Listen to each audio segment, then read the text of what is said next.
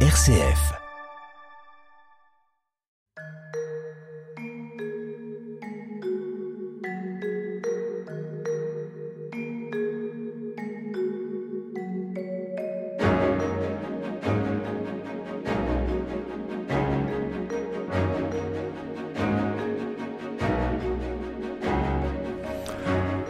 Nous sommes très heureux de vous accueillir sur euh, RCF et sur Radio Notre-Dame pour cette nouvelle édition de notre émission Où va la vie? Au micro, comme chaque semaine, Frédéric Mounier et je vous accompagne tout au long de cette conversation consacrée aux nouvelles questions éthiques. Nous sommes en partenariat avec le Centre Sèvres, les facultés jésuites de Paris, plus précisément son département d'éthique biomédicale.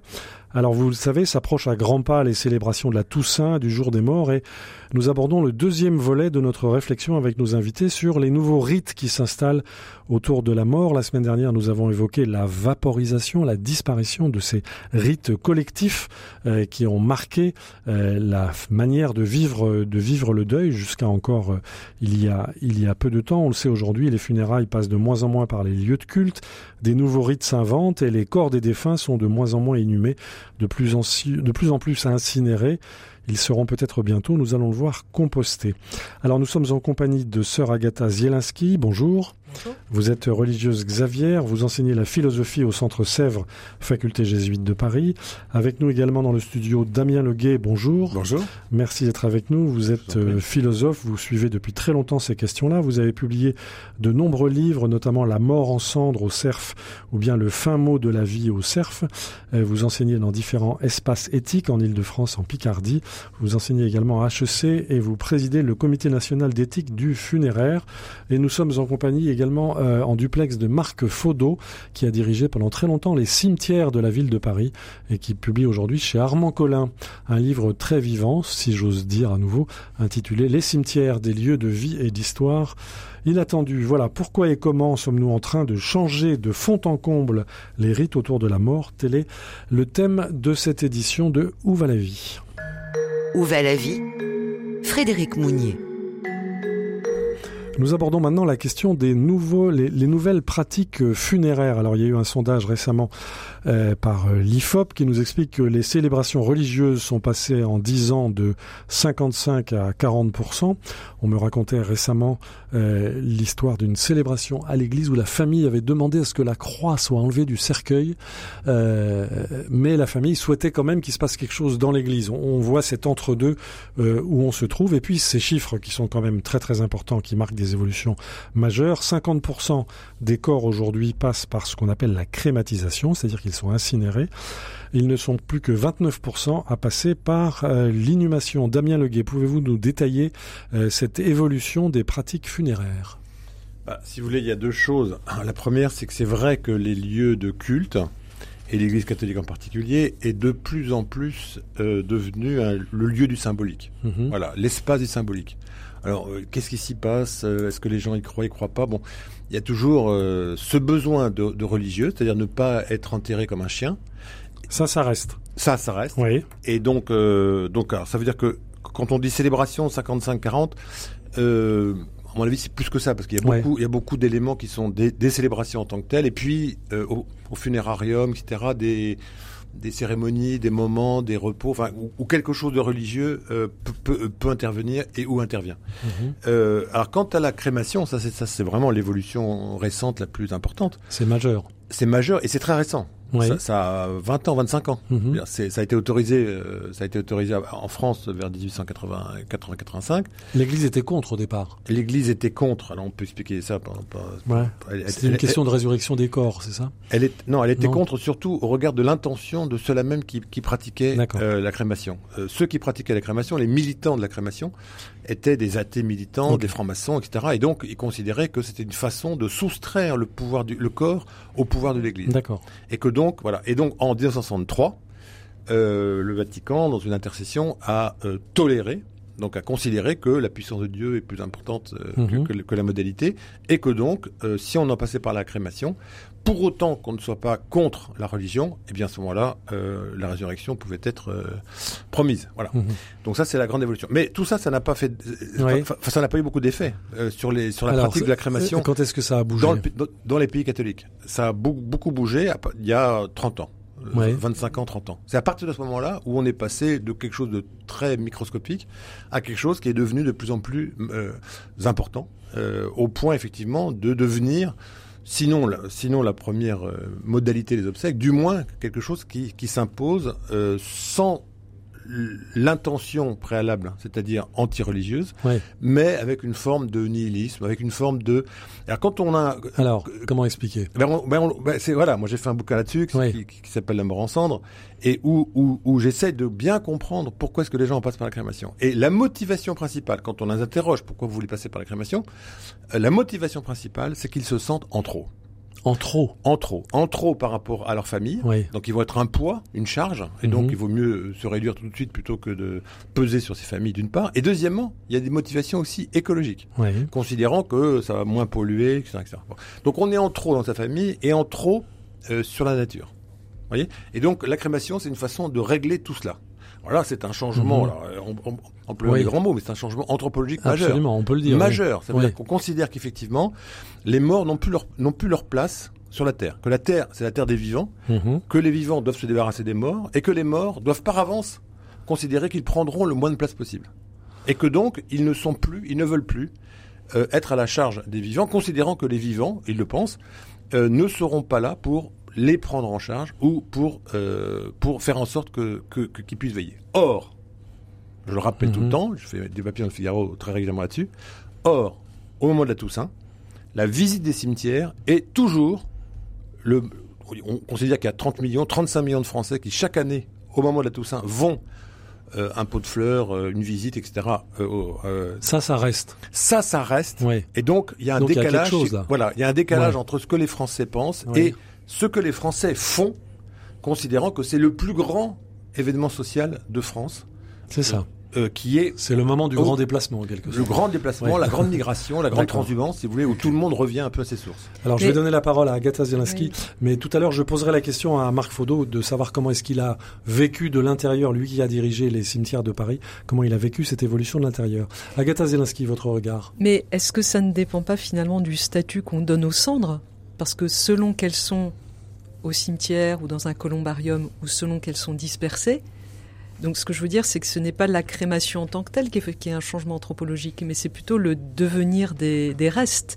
Et je pense que ça pose plutôt la question du rapport à la mémoire, de la possibilité d'avoir un lieu de commémoration, Où se retrouver Oui. plutôt que sur le Mm. destin du corps mort lui-même. Oui, Ah, Daniel Leguet, si je votre puis- réaction Si je puis me permettre, il y a deux choses. Il y a un, effectivement, par exemple, au Japon. Au Japon, ils font euh, 95% euh, des Mhm. obsèques en, en, euh, en passent par la crémation. Mais Depuis longtemps, non? Depuis longtemps. Oui. Mais c'est une crémation extrêmement ritualisée, Oui. extrêmement religieuse, avec tout un cérémonial. Voilà. Et donc, on, on, euh, 15 jours après, trois semaines après, on, on revient pour s'occuper des, pour s'occuper des, des, des os euh, du, du, du, du mort. On, on le met dans une boîte, puis Mhm. après encore une autre cérémonie. Bon.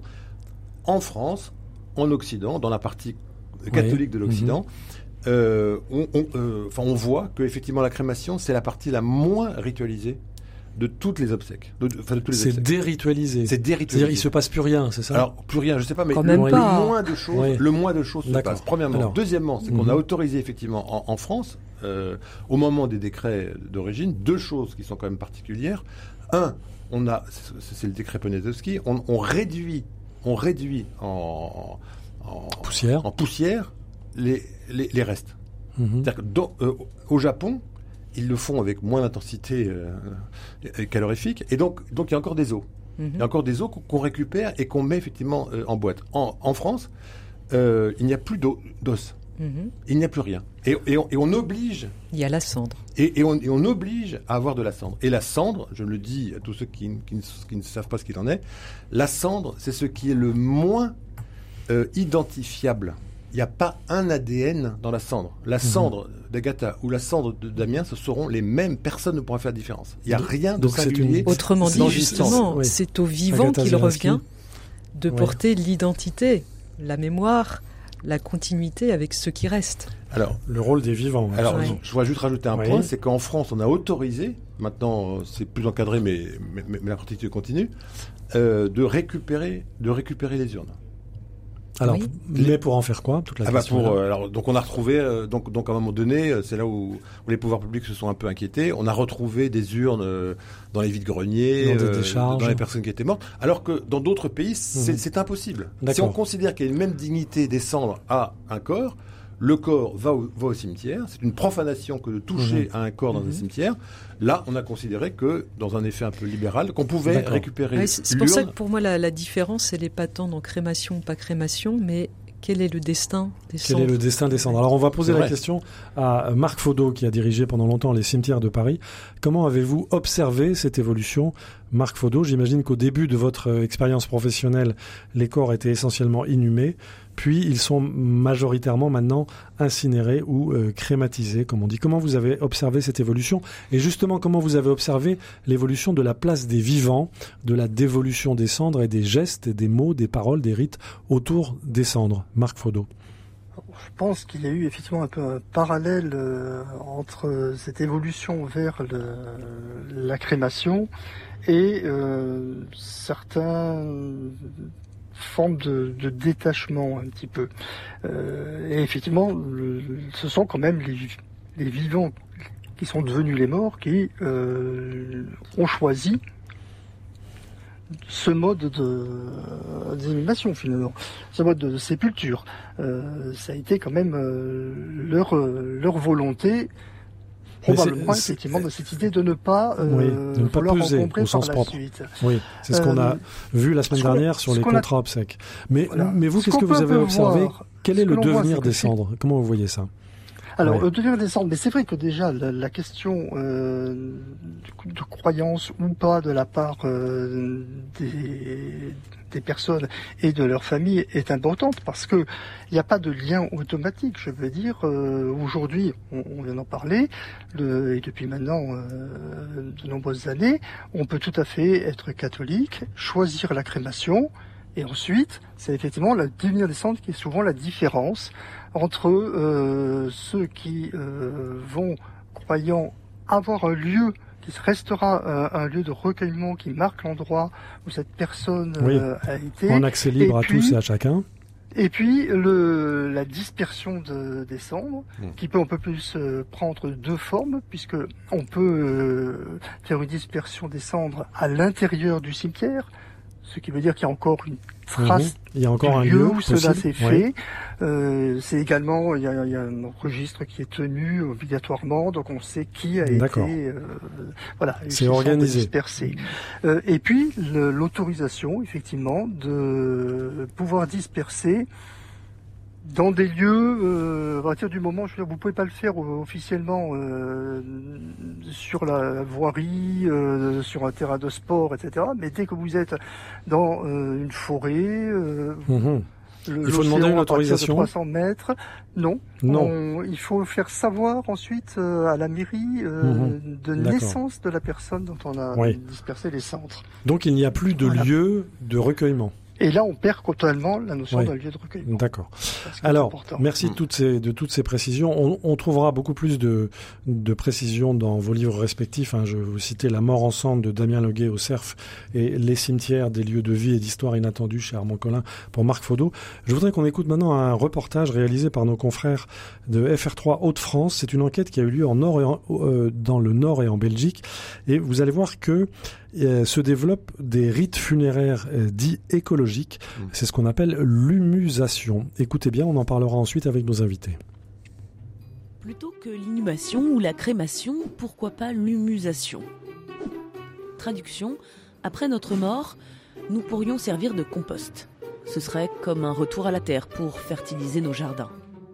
Ce procédé écologique vient d'être légalisé dans l'État de Washington aux États-Unis. En fait, ça permet de devenir un engrais. Mais alors ça consiste en quoi? Ça consiste à envelopper le corps d'un linceul biodégradable. On le dépose sur 50 cm de broyat de bois et on le recouvre de 3 mètres carrés de copeaux de bois humidifiés. Au bout d'un an, nous devenons alors un mètre cube d'humus. De quoi fertiliser une centaine d'arbres. Une technique qui permet de ne pas utiliser de béton ou de plastique, pas de produits chimiques, et qui ne produit pas d'émissions de CO2. Les défenseurs de l'humusation expliquent que ça peut réduire l'impact environnemental. Mais en France, on n'est pas encore prêt. La loi ne le permet pas. Et le ministère considère qu'il faut une réflexion approfondie avant d'autoriser une telle pratique. Chez nos voisins belges, des expérimentations sont déjà en cours en ce moment. Voilà, c'était un reportage de FR3 Hauts-de-France euh, à la suite d'une enquête dans le Nord et en Belgique. C'était au début du mois de novembre 2019. Vous avez découvert avec nous donc ce qu'est l'humusation, c'est-à-dire le compostage humain. On a, on peut se sentir peut-être un peu interloqué, Damien Leguier, devant cette proposition. Alors, d'abord, D'abord, tout le monde y réfléchit. Hein. Dans, dans, le cas du CNOF, par exemple, on y réfléchit. Le Comité national des opérations du funéraire, c'est-à-dire l'État, le ministère de l'Intérieur. Exactement. Voilà, donc réfléchit on y réfléchit. Oui, on y réfléchit, ce qui est normal. Quelque chose peut se faire, pourrait se faire. Donc, donc est-ce que c'est bon, est-ce que c'est souhaitable, est-ce que c'est nécessaire? Euh, première chose. Deuxième chose, c'est quand même, ça n'existe pas. Pour l'instant, en France, ça n'existe pas. Donc c'est un fantasme ça existe aux États-Unis. écolo, euh, de, de, de, de retour à la terre dans tous les sens. Se réintégrer comme ça, c'est un, vieux rêve euh, de, Diderot, les, les atomes qui, un peu sont païen, récupérés. Euh, c'est extrêmement païen sur, le, principe. Mhm. Euh, mais en soi, moi, très honnêtement, au regard des des folles aventures parfois de la crémation avec effectivement cette question de la dispersion des cendres. Donc ça veut dire qu'il n'y a plus de lieu, quoi. C'est ça que ça veut mhm. dire. Quand il y a la dispersion des cendres, ça veut dire qu'il n'y a plus de lieu. Et ça veut dire que, que la dispersion dans les cimetières, euh, dont dans les jardins du souvenir, oui, dont il était parlé, dont, dont il était question, si vous voulez, c'est c'est comme considérer que que, que, que, que, vous jetez à la, à la poubelle des cendres, parce que, mhm. parce que ça va être mis dans un jardin, puis après on va tondre le jardin, puis après on sait plus où on est, puis en plus il n'y a plus de lieu. Voilà. Donc ce qu'on a perdu, ce qu'on a perdu euh, euh, avec la dispersion des cendres, c'est le, c'est le, c'est le GPS ultime. C'est le, mhm. le, point fixe où on sait que ses parents, que ceux qu'on a aimés sont là, au cimetière, à cet endroit-là, ici, et qu'on peut revenir maintenant, plus tard, dans 20 ans, dans 50 ans, on sait qu'ils sont là. Voilà. Donc il y a quelque chose qui est très important. Et on qui se le, transmet de génération en génération. Et qui est localisation. D'où effectivement l'importance pour les Français d'aller dans, mhm. dans, les cimetières. Donc tout ça se perd. Donc je me dis que, que effectivement la possibilité de pouvoir retrouver l'importance du corps, retrouver l'importance, garder le corps, garder le corps comme étant euh, le dernier, la dernière mémoire mhm. organique euh, de, de, la personne, c'est une chose qui en soi est positive. Deuxièmement, sortir du cercueil. Alors bah, c'est plutôt, oui, plutôt, une parce que là, il n'y a plus de cercueil. Oui, bah oui. Bah oui, c'est plutôt une bonne chose. C'est comme ça. Bah, c'est comme ça que c'est comme ça que les musulmans font. C'est comme ça qu'on a fait pendant pendant 1500 ans. Oui. Dire, on, on, on, a considéré, c'est comme ça que ça se fait encore dans certains monastères mhm. euh, pour enterrer les pour enterrer les moines. Oui. Donc on considère qu'effectivement, il importe de mettre en contact direct le corps avec la terre. Mhm. Voilà. Alors je sais pas si dans les monastères ils font de l'humusation, enfin ils font quand même ça. Voilà. Ils, recouvrent de, de, de terre. Euh, absolument. Des, mais donc il y a un lieu, voilà. Donc sur le principe, moi je dis que pourquoi pas? et, pourquoi pas? Et d'autant mhm. plus que ça permettrait de sortir un tout petit peu aussi de cette euh, qui, qui, qui, a été qui, a été indiqué par Monsieur Faudot, de sortir de cette mainmise euh, des pompes funèbres sur de l'industrie du funéraire. Oui. Bah, c'est-à-dire que si vous voulez, les, bah, ils vont proposer des forfaits. Bah, c'est-à-dire que les nouveaux prêtres, si vous voulez, les nouveaux prêtres du funéraire, c'est les, les, pompes funèbres. Oui. Donc ils remplacent progressivement d'étape en étape euh, tout ce que tout ce que la religion mmh proposait. Voilà. Donc donc préalablement les pompes funèbres, c'était juste ceux qui portaient les ceux, qui portaient les cercueils et puis qui, qui transportaient les corps. Là maintenant, de plus en plus, ils, ils, empiètent, mhm. ils prennent la place euh, du, religieux. Et donc ils, ils inventent une forme de, de, de, de, de religion ultime, de mhm. religion de la fin, de religion des morts, enfin qui est, qui est très étonnant. Alors on, va parler des nouveaux rites dans un instant, ou peut-être plutôt la semaine prochaine, mais euh, avant cela, Marc Faudot, vous avez dirigé pendant longtemps donc les, les cimetières de Paris. Quelle est votre position par rapport à cette euh, perspective de l'humusation, de ce retour à la terre justement? Ben, si vous voulez, je pense qu'on est en train de redécouvrir ce que l'on a déjà. Mhm. C'est-à-dire que à la question du cercueil prêt, euh, effectivement, il y a eu des millénaires pendant lesquels il n'y avait pas de cercueil. Donc ça, mhm. c'est un sujet. Mais sinon, il est toujours possible d'être inhumé dans un cimetière en pleine terre, c'est-à-dire que euh, le cercueil qui est obligatoire aujourd'hui, il est descendu dans une fosse où il y a la terre et on va refermer cette, euh, cette fosse. et donc, le corps euh, va effectivement se décomposer, à l'intérieur se décomposer, mhm. euh, comme il le ferait presque dans l'humusation. On est quand même très très proche. Sauf que dans l'humusation, on récupère ensuite à l'issue du processus. Oui, bah, là on est sur place, si j'ose dire. Mhm. le, il y a eu quand même quelques études qui ont été faites pour savoir quels étaient les, les modes de, actuels, dans les modes actuels, quels étaient, étaient les, les plus, en termes de, d'impact euh, sur l'écologie, qu'est-ce qui était les hmm. plus proches et ceux qui étaient les plus pénalisants. Bon. Ce qui est ressorti, c'est que ce qui est le moins pénalisant, c'est effectivement l'inhumation en, euh, en terre, directe. Hmm. C'est ce qui est le plus proche.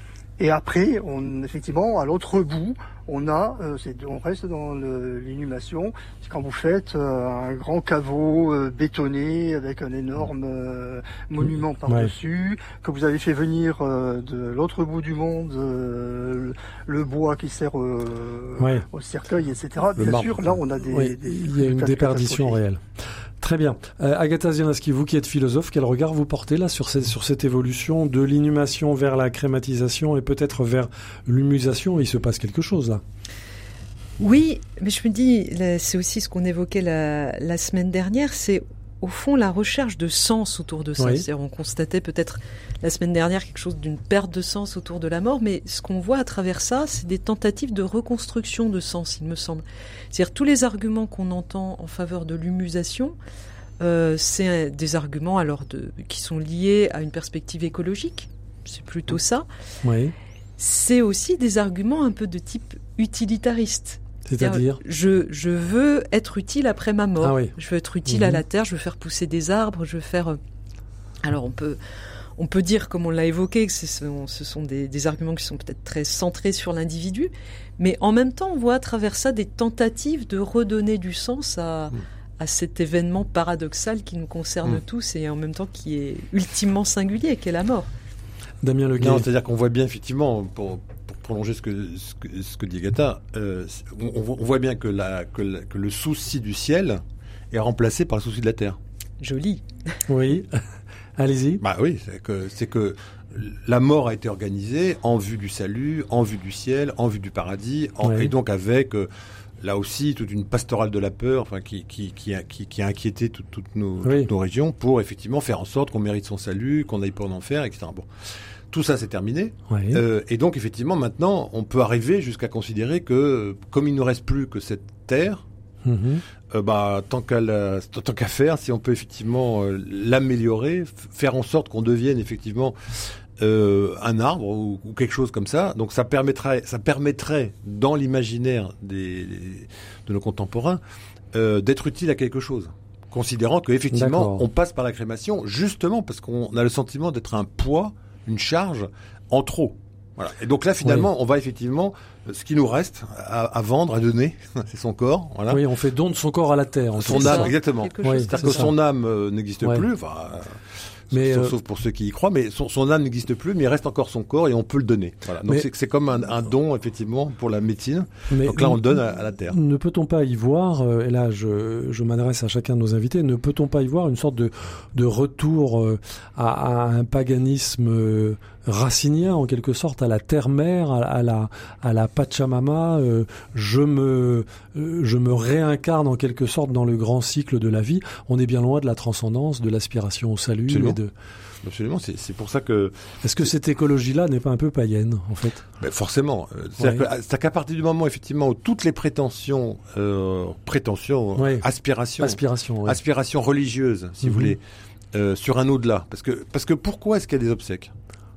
Pourquoi est-ce qu'il y a des obsèques? Ça a été dit, mais pourquoi est-ce qu'il y a des obsèques? Parce qu'il y a une frontière parce mhm. que il y a une séparation. Oui, entre le ciel et la terre. Entre le ciel et la terre, entre le mort et les vivants. Ouais. Et donc quelque chose doit être effectivement euh, indiqué comme une frontière infranchissable. Mhm. Voilà. Ça doit être manifesté et que donc, Nous devons, nous devons respect à ce, ce, corps sacré, considérant que ce corps sacré est voué à autre chose, d'une mhm. part, et que deuxièmement, il est le signe de notre mémoire collective. Voilà. Et donc, on doit le protéger. D'où profanation.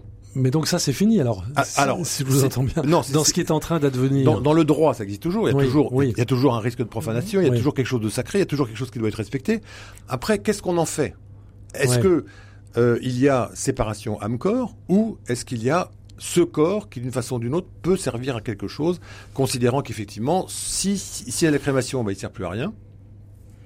Il n'y a plus de corps, Oui. il n'y a plus d'os, il n'y a plus de corps, il n'y a plus rien. Il n'y a plus rien du tout. Et donc, moi, ce que je dis juste, c'est que si l'humusation peut servir à redonner du sens au- au- aux os, Mhm. à- au corps, aux traces que l'on laisse et qui, d'une façon ou d'une autre, euh, sont les traces de, des vivants euh, à l'égard des, enfin, traces des morts, pardon, à l'égard des vivants. Mhm. À ce moment-là, il peut y avoir quelque chose de positif là-dedans qui irait à l'encontre de cette, euh, de cette euh, idéologie, parce qu'il y a une forme d'idéologie derrière la crémation, Ouais. qui est euh, tout doit disparaître, euh, laissons place aux vivants et euh, les morts euh, n'existent plus. Agatha Zelinski, un mot de conclusion. On arrive au terme de cette conversation, mais justement, est-ce qu'on peut pas imaginer de réinvestir ce nouveau paganisme, de même que il y a 1500 ans, 2000 ans de ça, le christianisme avait réinvesti des, des gestes, des lieux, Mmh. des signes et des symboles païens. Est-ce que c'est pas une nouvelle opportunité, Agatha Alors je, Zelinski je, je discuterai hein, la, la généralisation hein, Oui, de la transformation en paganisme de, de, oui. de ces nouveaux c'est pas rites-là, si mais simple. c'est pas si simple. En tout cas, pour certaines personnes, le Mhm. côté retour à un cycle naturel, on l'entend. Pour d'autres, non, je crois que c'est vraiment cette recherche un peu tâtonnante de redonner du sens. Et je me disais, Damien Leguer rappelait tout à l'heure, bon, la religion et la mort, c'était quelque chose autour de la peur du salut, de la construction de son salut. Mais la religion n'est pas que ça, on n'est pas que définissable par ça. Ou ce qu'il nous reste de dimension symbolique de la Mhm. religion, en tout Ouais. cas, religion chrétienne dans notre contexte, c'est aussi le lien et le don D'accord. et ce qui peut y avoir autour des nouveaux rites euh, autour de la mort, c'est continuer à, à donner un lieu pour le lien, un lieu de rassemblement pour les vivants qui Mhm. restent. Et puisque vous disiez l'un et l'autre tout à l'heure à propos du don, c'est une façon de... Alors, vous disiez euh, Mhm. le, le- le don de son corps à la terre, la Mhm. formule est amusante, mais elle dit peut-être quelque chose, c'est être encore dans une logique du don. Et Le ça, c'est peut-être quelque chose qui nous reste, une Très bien. trace de, de la religion dans ces nouvelles pratiques. Alors, on poursuivra cette passionnante conversation la semaine prochaine. Ça sera précisément la semaine où se situera le, le jour des morts. On reparlera de dons de liens, on parlera des célébrations civiles, de cette religiosité sans religion. Enfin, ce sujet est absolument inépuisable. Un grand merci à nos invités. Je remercie Marc Faudot, ancien directeur des cimetières de la ville de Paris, pour son livre Les cimetières, des lieux de vie et d'histoire inattendue. C'est chez Armand Collin. Un grand merci à Agatha Zielinski, religieuse Xavier, enseignante en philosophie au Centre Sèvres, faculté jésuite de Paris, le partenaire de cette émission. Et puis Damien Leguet, euh, philosophe qui a publié euh, notamment La mort en cendres au Cerf et Le fin mot de la vie aux éditions du Cerf aussi. Euh, Damien Leguet qui participe aux travaux du Comité national des opérations funéraires. Un grand merci également à notre réalisateur euh, Pierre-Henri Paget. Je rappelle que nous sommes en partenariat, donc je le disais il y a un instant, avec le Centre Sèvres, les facultés jésuites de Paris. Et puis l'Institut catholique, euh, ces deux institutions proposent un parcours de formation diplômant, un diplôme universitaire d'éthique intitulé Soins et santé dans une société pluraliste, accompagné, discerné, décidé, qui s'adresse aux médecins, aux soignants, aux aidants, aux bénévoles, aux travailleurs sociaux, à vous tous qui nous écoutez, afin de vous aider à gérer des situations éthiques problématiques, pourquoi pas au seuil de la mort ou après la mort. Si vous souhaitez aller plus loin, eh visitez le site du département d'éthique biomédicale du Centre Sèvres, centresèvres.com. En attendant, vous pouvez évidemment nous réécouter en podcast, en balado-diffusion. À la semaine prochaine pour poursuivre cette passionnante conversation sur les nouvelles façons de vivre la mort. Merci de votre fidélité.